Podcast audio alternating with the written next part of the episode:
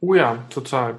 Ich finde da, ähm, das, das finde ich an den Konzernen ja immer spannend. Also wenn es so richtig groß wird und die einfach sagen, wir wollen jetzt halt agil werden, wir machen jetzt Scrum, dann werden die Frameworks draufgehauen und dann werden die Leute durchgeschoben und dann merkst du, okay, irgendwie vielleicht nicht der beste Weg gewesen. Und ich habe in ein ähm, sehr cooles Startup, ich nenne es aber jetzt nicht, um sie nicht zu ärgern, ähm, auch ein bisschen mehr Einblick und die machen auch Großveranstaltungen, sind ähm, in der Persönlichkeitsentwicklung ziemlich gut unterwegs. Und da war letztes Jahr die Situation, dass der Geschäftsführer zu mir gesagt hat, das ist ein ganz guter Kumpel mittlerweile, hört sich auch lustig an zu sagen, der Geschäftsführer, weil jeder einen alten weißen Mann irgendwie denkt, zumindest in meinem Kopf, das ist irgendwie noch so ein bisschen geprimed, so der typische DAX-Vorstand. Aber ist natürlich ein junger Typ und ich glaube, der zieht ähm, nie eine richtige, selten richtige Hosen an, eigentlich immer Jogginghosen. Auf jeden Fall sagt er, ja, ich möchte mit meinem Team halt so ein Drei-Tages-Offsite machen, was würdest du machen? Und dann haben wir angefangen ja. zu reden und dann habe ich gemerkt, okay, dein, du, du hast dein, du hast ja einen Chaoshaufen geschaffen, ne? Die haben ja eine Nullstruktur, also wo ein Konzern viel zu viel Struktur hat, seid ihr ja sozusagen in diesem kompletten, alles ohne Prozess, jeder macht über den Tisch irgendwie was. Und mach doch einfach mal am Anfang, erklär doch allen mal, wo du, in, wo du irgendwie in der großen Vision hin willst, was das konkret auf die nächsten drei Jahre heißt. Und dann überleg dir doch mal fürs nächste Quartal ganz genau, mit was wollen wir eigentlich hier arbeiten? Welche Produkte haben wir? Was müssen wir für Produkt machen? Schaff doch mal so richtige prozessuale Klarheit, um dann loszulassen und wieder davon abzuweichen, wenn es notwendig ist. Aber dieses, ähm, dieser, dieser Gedanke, ähm, wir brauchen jetzt keine Führung mehr, wir brauchen keine richtige Struktur mehr, wir brauchen nur einen Tischkicker und Obst. Das ist ja irgendwie die totale Illusion. Ja, das funktioniert ja auch nicht. Ne? Also genau an solchen Chaos äh, und chaotischen Zuständen scheitern Startups. Ähm, und das Schöne ist, ist tatsächlich auch bei, bei dieser Art von Vorgehen, diese Vision wird geschärft. Ne? Ich hatte ja. ja eben gesagt, auf der Reise New Work wurde massiv beeinflusst eben von den Menschen. Ne? Mhm. Und die, bei den Leuten, die wir interviewt haben, wir haben ja 48, 49 Interviews äh, auf den beiden Reisen geführt, wow. ähm, haben wir eben auch festgestellt, die Leute konnten dir immer sagen, was ist eigentlich deren Purpose, mhm. was ist das Ziel, was ist die Vision ähm, und wie wollen sie es angehen. Mhm. Ähm, und das war klar. Und wenn du dann anfängst, eben das Why zu beschreiben und deinen Mitarbeitern auch ähm, begreifbar zu machen, wirst ja auch besser, je häufiger du das machst, mhm. ähm, dann können die auch viel besser mitziehen, weil sie mhm. dich verstehen lernen. Ich erlebe, ähm, also ich bin ein unglaublicher Freund von Simon Sinek, der ja auch mit Start With My natürlich da ist und Genau. Der hat vor einer Weile einen tollen Satz gesagt, der mich total geklickt hat. Und zwar hat er gesagt, du musst, ähm, es ist vollkommen okay, dir eine Inspiration oder ein, äh, auszusuchen und ihr zu folgen. Du musst sie nicht selbst sozusagen finden. Du kannst doch sagen, das will ich und ich gehe da halt mit.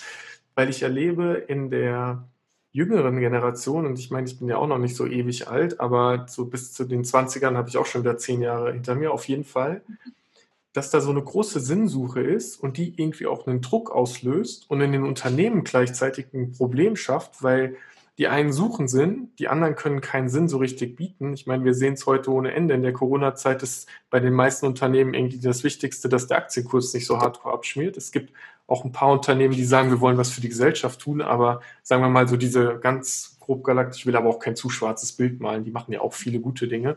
Aber sagen wir mal, es gibt schon einen Gap zwischen total sinnorientiertem Unternehmen, Tesla, wir verändern irgendwie die Welt oder sowas, zu einem, ähm, ich will meine Aktionäre glücklich machen, damit ich Umsätze generiere Unternehmen. Wie seht ihr dieses Sinnthema? Muss ich mein eigenes Why finden oder kann ich auch einfach mal laufen so? Ich glaube, es ist halt hilfreich für einen, mit einem Why zu korrespondieren. Ob das jetzt mhm. das eigene ist im Sinne von, das ist aus mir heraus erst entstanden oder ob es eigentlich durch eine Inspiration von anderen gekommen ist und man merkt, das kann man sozusagen, das kann man sich auch annehmen. Das ist, glaube ich, mir fast erstmal egal, weil es vielmehr mhm. darum geht, finde ich das für mich oder nicht. Ähm, und wo das herkommt, ne, wenn man sich Inspiration holen kann, äh, warum nicht? Ich glaube, es ist trotzdem gut natürlich, sich zu hinterfragen, nehme ich das einfach nur an, weil das einfacher ist oder ist es eben wirklich meins? Ähm, das ist auch so ein bisschen im Unternehmen ja so, wenn du irgendwie eine, ein Company Y hast und dann brichst du es mit dem Team im Workshop runter auf die Teamebene ja. äh, oder eben auch gerne auf die individuelle Ebene, damit man sich darüber einfach Klarheit macht. Wir haben da ein ganz tolles Beispiel in Australien auch kennengelernt, in Sydney wo ein CEO sich äh, quasi als Rolle umbenannt hat in äh, CPO, also mhm. Chief Purpose Officer. Mhm. Ähm, und seine Hauptaufgabe war halt, äh, die Mitarbeiter darin zu unterstützen, ihr Why zu finden, ihren Purpose zu finden und eben aber auch weiterzuentwickeln und auch das challengen zu lassen, äh, um eben zu gucken, ist es das wirklich? Und mhm. das war zum Beispiel für uns wirklich auch ähm, eine ganz tolle Inspiration, die unser Arbeiten komplett verändert hat, weil ähm, wir das natürlich jetzt auch äh, mit Führungskräften, gerade auch so im Top-Management, ähm, einfach versuchen, äh, immer mit zu besprechen, weil dieser Gedanke, selbst wenn man sich nicht umbenennt, mhm. einfach natürlich was sehr, sehr Wertschätzendes hat und auch wieder diesen Ermöglichungsgedanken. Oh ja. Ich kann mich erinnern, gelesen zu haben, dass ähm, die doch dann eine, irgendwie eine App gebaut haben, weil die Mitarbeiter Bock hatten. Ja, die haben, ja genau. Ja, also es war eigentlich eine ja. Beratungsfirma äh, im Finanzwesen und äh, die hatten halt Jungs, die ganz gut programmieren konnten und dann haben die gesagt, ja, machen sie und jetzt haben sie einen Zweig. Ja, das finde ich, das ist, das ist eine Sache, die habe ich, als ich, ähm, als ich sozusagen die ersten Gründungsgedanken für mein Unternehmen hatte, auch zu unserer ersten Mitarbeiterin gesagt habe, wenn du irgendwann äh, sozusagen eine geile Idee hast und du willst die dann rausgründen, dann müssen wir einfach nur miteinander reden, weil die Möglichkeiten sind ja da. Am Ende wird der Kuchen ja nur immer größer. Ne? Die Zeit, ich, das habt ihr auch geschrieben, ne? die Zeit von ähm, die Zeit für Kooperation ist einfach da. Absolut. Und das ist auch was, also wir, wir selber lieben es ja auch. Also mit Movomind Kooperationen zu machen, wo man miteinander lernen kann, sich austauschen kann. Wir machen auch manchmal äh, ne, so, so Barter-Deals, wo ich oder wo wir vielleicht jemanden coachen mhm. und dafür ähm, bekommen wir vielleicht irgendwie meine Stunde Insights in die neuesten Social Media Trends. Oder Ach, cool. Ja. Das ist einfach ein Austausch auf Augenhöhe, der einfach total Spaß bringt und wo man einfach nur von profitieren kann. Und ähm, das ist eben was, wenn man eben auch so ein bisschen die, die Schranken, die Grenzen, wenn man das alles ein bisschen runterlegt und mhm. eben da ein bisschen offener, ehrlicher ist, weniger Silo-Denken vielleicht auch hat, ähm, dann ist da gefühlt so viel möglich und das spricht für mich auch immer ein bisschen für diese New Work-Kontexte, wenn man eben auch unternehmensübergreifend sich über Fails austauscht, über mhm. Learnings austauscht, ähm, damit einfach alle davon äh, profitieren können und man eben für sich äh, schauen kann, ne, wie passt das zu mir, ähnlich wie bei dem Why und dem Purpose. Ja. Ich glaube, was da einfach auch ein ganz großer Teil ist und ein großer Aspekt auch im New Work ist halt dieses Lernen ne? und nicht mhm. nur lernen, sondern Wissen miteinander vernetzen. Ja. Das kann man jetzt über das Unternehmen hinaus. Man kann aber auch ganz bewusst sagen, so wir überlegen, wie können wir Wissen vernetzen innerhalb unseres Unternehmens. Ne? Mhm. Ne? Ähm, was wir ganz gerne machen, ist so eine Week of Learning, wo man wirklich einmal eine Woche mit dem gesamten mhm. Unternehmen wirklich wow. nur guckt, wo lernen wir, was brauchen ja. wir eigentlich an Lernaspekten, ja. was, äh, was, ist, äh, was sind Punkte, die die Mitarbeiter wissen sollten, ne? Mhm. weil es für sie wichtig ist, weil der Sinn des Unternehmens mhm. und auch deren Sinnarbeit dadurch geschärft wird. Oh ja, das, ich kann das so unterstützen und wir hatten, ähm, da geht meine Frage gleich hin, ich, ich leite kurz ein.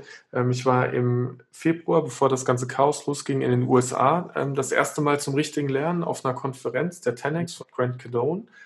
Und als wir überlegt haben, wie machen wir das, natürlich naheliegend, ne, Geschäftspartner, wir sind 50-50, klar fliegen wir zusammen, gar kein Thema. Und dann war die Frage, nehmen wir unsere Mitarbeiterin halt mit? Und das ist ja auch, ne, in so klassischer Welt, wo ich unterwegs bin, machen die Chefs viel Fortbildung, viel Coaching und die Mitarbeiter nicht so. Und wir haben gesagt, klar, nehmen wir sie halt mit.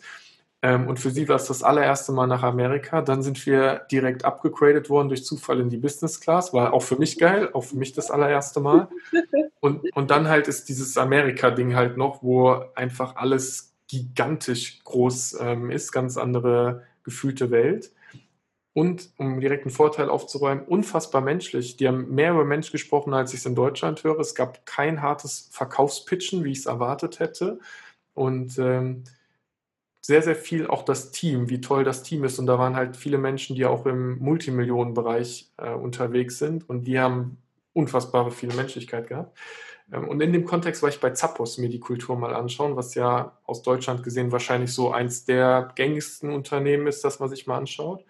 Deswegen die Frage an euch, auf der Karte fehlt Amerika irgendwie schon, oder? Ja, Amerika und äh, Lateinamerika ja. auch. Das ist das Ziel für äh, Tour Nummer drei. Cool. Das ist, äh, Zappos ist eine Empfehlung schon. So vom, ähm, weil was ich bei denen toll finde, das ist auch dieses Thema Kooperation. Ähm, die bauen das Stadtviertel auf mit dem Geld, das sie verdienen. In, direkt in ihrem Umfeld machen die Straßen neu, sorgen dafür, dass es sauber ist. Ähm, das fand ich echt beeindruckend und nehmen sich halt Zeit, um Leuten einfach das Unternehmen zu zeigen. Hat mich schon sehr beeindruckt. Ja, und das ist eben auch so wichtig, ne? was wir zum Beispiel auch in Lagos äh, erlebt haben. Mhm. Ähm, da haben die äh, quasi gesagt, die jüngeren äh, Mitarbeiter, die haben nochmal eine andere Art von Wissen. Die nehmen, die ihre Arbeitswelt ganz anders war mhm. als wir im Vorstand. Und was haben die gemacht, was sonst nie möglich gewesen wäre? Wir bringen die Leute einfach auch mal mit in die Vorstandssitzung und die mhm. haben auch Redeanteile. Wow. Ne? Eindruckend. Ähm, und ähm, ja. So, ähm, das ist wichtig, genau zu gucken und dann entstehen häufig eben auch lokale Problemstellungen, mhm. man eben als größeres Unternehmen ja. durchaus ähm, bearbeiten kann und ja. rangehen. In Lagos haben sie es Next Gen Council genannt. Ja, cool. Das erinnert mich, ich habe vor einer Weile ähm, einen, ich glaube, mittlerweile ehemaligen Vorstand gehört, aber er hat gesagt, ich darf nicht seinen Namen sagen, bis er das endlich kommuniziert hat. Der wird aber auch hoffentlich im Podcast dann irgendwann mal sein. Der hat ähm, der hat gesagt, er ist immer bei den Auszubildenden ähm, reingegangen und hat dann als Vorstandsvorsitzender gesagt, hey, voll cool, dass ihr da seid, ihr könnt was bewegen, richtig cool. Und dann hat ein 16-jähriges Mädchen zu ihm gesagt, wissen Sie, aus Ihrer Sicht ist das total einfach zu sagen, dass man alles bewegen kann, aber Sie kennen meinen Chef ja gar nicht. Ich kann gar nichts bewegen hier. Und das war für ihn so ein richtiges, der, er hat dann noch einen Tag drüber nachgedacht und dann hat er danach tatsächlich, ähm, ist er zurückgetreten, hat gesagt, ich kann in dem Kontext nicht mehr arbeiten, ich bin so weit weg. Also das war wahrscheinlich so der Tropfen auf den heißen Stein, aber hat bei ihm echt so eine Sinnesgeschichte dann auch gelöst und das hat mich, ähm, das fand ich sehr beeindruckend, weil das natürlich klar ist, ne? Vorstandsebene, die sind, da, das ist das operative Geschäft, das und da finde ich, oh, die Frage stelle ich euch, das finde ich gut. Ich weiß gar nicht, wer es immer sagt, aber ähm, in dem Kontext, das finde ich, ist einer meiner Running Gags im Agilen, wenn immer alle von Kundenzentrierung reden und ich denke mir als Führungskraft und vor allem im Top-Management hast du Mitarbeiterzentrierung als Job. Ja. Wie seht ihr das? Definitiv. Also das ist ja, wurde ja eine ganze Weile immer als Servant Leadership, glaube ich, auch bezeichnet. Ne? Ähm, definitiv. Also man ist ja nicht für den Selbstzweck da, sondern man hat ja eben im besten Fall einen Purpose. Und ähm, selbst wenn das vielleicht nicht der individuelle ist, ähm, ich würde im Unternehmen immer auch sozusagen darüber sprechen mit den Führungskräften, ähm, wofür man eben eigentlich da ist. Und mhm. Wenn man eben sagt, man ist nicht zum Selbstzweck da, dann geht es natürlich um die Menschen, mit denen man arbeitet und diese eben so gut wie möglich zu unterstützen. Und Thomas Tuchel zum Beispiel hat ja mal in so einem ganz tollen Interview gesagt, ähm, dass er eigentlich dafür da ist, das Spielfeld zu bestimmen, also so die mhm. Boundaries ähm, und wie die Spieler darin spielen. Das dürfen sie eben eigentlich selber entscheiden, weil sie können ja alle spielen. Mhm. Ne, das haben ja andere große auch schon gesagt. Einfach dieses, ne, ich hole mir ja nicht schlaue Leute, um ihnen dann zu sagen, was sie tun sollen. Mhm. Sondern ja. ich äh, kann ja einfach äh, sozusagen mich mit dem Spielfeld selbst beschäftigen, auch mein Team challengen, aber eben halt immer so, dass das Team äh, wirklich auch proaktiv wirken und arbeiten kann. Ja. Da fällt mir, also ich finde zum einen natürlich Fußball ist dafür prädestiniert als Beispiel, aber ich finde Formel 1 auch faszinierend, weil es gibt da auch den einen oder anderen Fahrer, die sind ja, das ist ja das Paradebeispiel für Mikromanagement. Du weißt ja zu jeder Sekunde, was in diesem Auto abgeht und was der Fahrer idealerweise machen soll. Und trotzdem sagt dann Lewis Hamilton, jetzt geht mir nicht auf den Senkel, ich weiß, was ich zu tun habe. Und am Ende denken die sich, mit den Reifen, mit dem, wie ist, wie, wie, wie ging das einfach? Und er sagt so, ich weiß es auch nicht, weil der denkt ja auch nicht mehr, der fährt ja intuitiv einfach volles Vertrauen in die eigenen Fähigkeiten und die Strategie ist ja schon längst vorher passiert. Genau. Das ist auch eben nochmal ganz interessant so in eurem Diskurs, weil da auch nochmal drüber nachzudenken, was ist das eigentlich für ein Indiz? Habe ich da eine Person, die wirklich gut ist äh, mhm. in den Sachen, die sie dort tut, weil sie da den Purpose zum Beispiel auch ja. sieht. Klar, ne? dann nimm diese Person nicht unbedingt als Führungskraft, weil mhm. wenn sie plötzlich mitarbeiterzentriert nicht mehr Produkt- oder Kundenorientiert mhm. arbeiten muss, dann wird das wahrscheinlich scheitern. Und das eben auch den Leuten beizubringen und ihnen zu ermöglichen, zu wissen auch, kann ich das? Möchte ich das? Nicht jeder ist ähm, dafür geeignet, Leuten Wissen weiterzugeben ja. oder Leute zu führen. Ja, das ist ein Versprung. Jeder hat das Interesse auf. Ja, genau. Und auch nicht den Sinn. Ne? Ja. Ähm, das ist unser verschrobenes Karrierebild, glaube ich, was wir noch eingeimpft kriegen von, wenn du Führungskraft bist, ne, dann hast du halt, hast du was erreicht irgendwie, wo wir so was wollen wir denn erreichen im Leben, außer zu leben? Das ist auch schon wieder käsig. Natürlich, ich bin auch immer der Erste, ne? wenn ich einen Lamborghini mir kaufen könnte, würde ich es machen und ich werde es irgendwann machen. Also ich bin da nicht frei von. Ich mag das gerne und das akzeptiere ich auch. Also bei Autos zumindest. Bei anderen Sachen ist mir das nicht so wichtig. Aber wenn ich die Entscheidung treffen würde, hole ich mir halt einen Lamborghini als Firmenwagen oder schaffe ich vielleicht einen neuen Arbeitsplatz, der sinnvoll ist, würde ich den Arbeitsplatz immer vorziehen. Das ist ja dann wieder so die Wertgeschichte. Ja. Ähm, ich würde nochmal, ihr habt ja so, es steht so toll da in meinem Blickwinkel, euer Buch New Work Hacks. Was, was sind so die, die Hacks? Wenn ich jetzt höre New Work und ich denke, ich will jetzt irgendwas machen, ich bin aktionistisch unterwegs und ich will was verbessern. Also das sind, äh, wir arbeiten ja im Kontext jetzt schon eine ganze Weile und wir haben irgendwann mal gesagt, wir würden eigentlich mal gerne so diese Kniffs und Tricks, die wir einfach wirklich gut finden, die auch gut funktionieren, einfach mal aufzuschreiben. Sehr, sehr praktisch orientiert, weil Theoriebücher gibt es einfach mehr als genug. Mhm. Ähm, und die Hacks sind eben die Ansammlung genau davon. Und da geht es um ganz kleine Dinge, wie unsere Lieblingsmethode Start, Stop, Continue, die einfach mhm. eben auf individueller Ebene äh, Team bis zu Company einfach sinnvoll sein kann. Mhm bis hin halt zu richtig großen Formaten, äh, wie Anna eben schon mal meinte, die Week of Learning, mhm. wo man irgendwie eine Woche lang mit dem Unternehmen zusammenarbeitet. Und so in diesem Feld bewegt sich das. Und wir haben halt immer ein bisschen geguckt, ne, wie schwierig ist vielleicht der Hack äh, und wie aufwendig ist er, um dann zu schauen, okay, was sind zum Beispiel typische Stolperfallen, äh, auf die man schon im Vorhinein vielleicht achten kann, damit man mhm. eben so ein bisschen schon äh, gewappnet ist, dass sowas äh, kommen könnte. Genau, und die 50 Hacks ist eine Mischung für, du kannst es äh, alleine ausprobieren, wenn du sagst, mhm. ich möchte mich gerade einfach mal gucken, was das mit mir macht oder ich habe noch nicht so den, ne, das Aha-Moment bekommen, aber du kannst es mit deinem Team ausprobieren und es gibt genauso Methoden, die man über das ganze Unternehmen ausprobieren kann. Was sind so typische Stolpersteine? Womit fallen die Leute auf die Nase? Zu wenig Kommunikation zum Beispiel. Das merken wir mhm. immer wieder, wenn was Neues eingeführt wird. Ähm, ne, größtes Beispiel, auch schön Buzzword, ist natürlich Digitalisierung. Mhm. wenn jetzt äh, alles digitalisiert werden soll, alles schön und gut, aber das reicht natürlich nicht. Was kommt mhm. danach und wie geht es eigentlich weiter? Mhm. Ähm, das merken wir immer wieder im Kleinen und im Großen und äh, gerade so als Trainer und Berater müssen wir immer wieder fokussieren und auch dabei unterstützen zu fokussieren, dass man eben das Warum dahinter weiß. Und ganz häufig wissen wir eben, was wir tun wollen und wie das geht.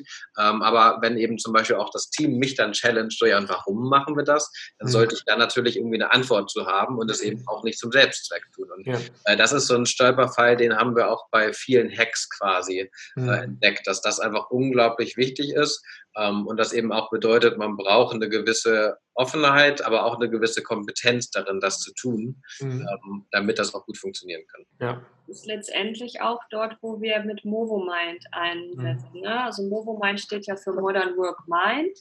Ähm, das heißt, wir legen uns erstmal nicht fest, aber wo wir ansetzen wollen, nicht wenn die Digitalisierung schon fertig ist, auch dann, aber wenn das anfängt und man merkt, man arbeitet mit den mhm. Aber die Leute, die, die Menschen, die damit jetzt arbeiten, die fangen an, die Kommunikation ändert sich. Mhm. Ähm, vielleicht gibt es am Anfang auch Schwierigkeiten, aber es was verändert sich, was da begleiten wir. Da gehen wir ja. mit rein und sagen, okay, lasst uns hier nochmal reinschauen.